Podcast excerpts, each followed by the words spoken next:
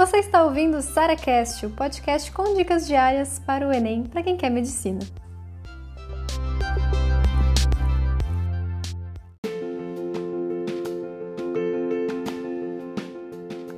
Como acertar mais de 40 questões em humanas e linguagens? Tem muita gente que tem dificuldade de fazer e corrigir essas questões porque fala, cara, não faz sentido. Eu acho que é uma coisa, aí vem o Enem fala que é outra coisa, sabe? É uma prova muito interpretativa e acaba sendo muito subjetivo. Tá errado esse pensamento. O Enem é uma prova objetiva. Tem cinco alternativas, sendo que somente uma delas está certa. E as outras estão lá justamente para te confundir, para serem erradas e você querer marcar uma delas. Então, o que, que eu digo sobre o Enem? O Enem tem um, tem um modo de pensar, sabe? Esse modo de pensar você só vai descobrindo as questões. Não tem aula que te ensina isso, não tem absolutamente lugar nenhum a não ser as provas antigas e principalmente comentários de questões.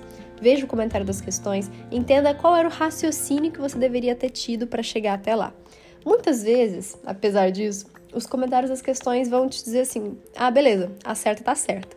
Aí você fala, ok, mas por que, que aqui eu marquei tá errada, por exemplo? Sabe? Então, muitas vezes não é uma questão de certo e errado necessariamente.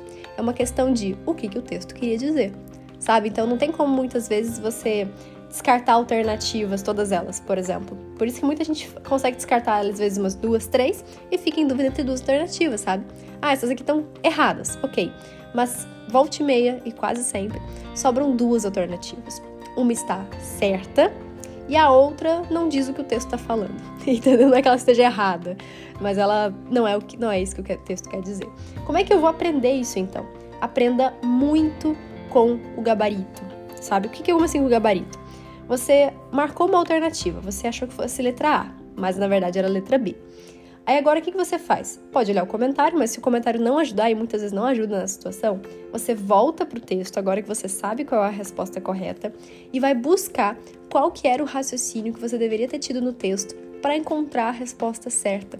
Esse é um exercício que parece tão bobo, né? Ah, é só voltar ali no texto. Mas, gente, a gente se acostuma com o que o Enem quer que você pense você começa a modular seu pensamento de acordo com o que o Enem quer que você pense. A lavagem cerebral do Enem, né? Mas é mais ou menos isso que a gente quer, a gente quer acertar essas questões. Então a gente começa a pensar como o Enem quer que a gente pense. E para de ser esse negócio subjetivo de, ah, eu achei isso. Para de discutir com o gabarito.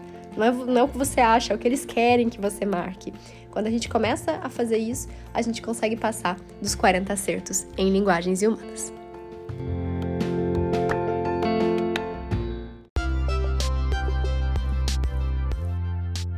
Você ouviu mais um SaraCast, o podcast com dicas diárias para o Enem.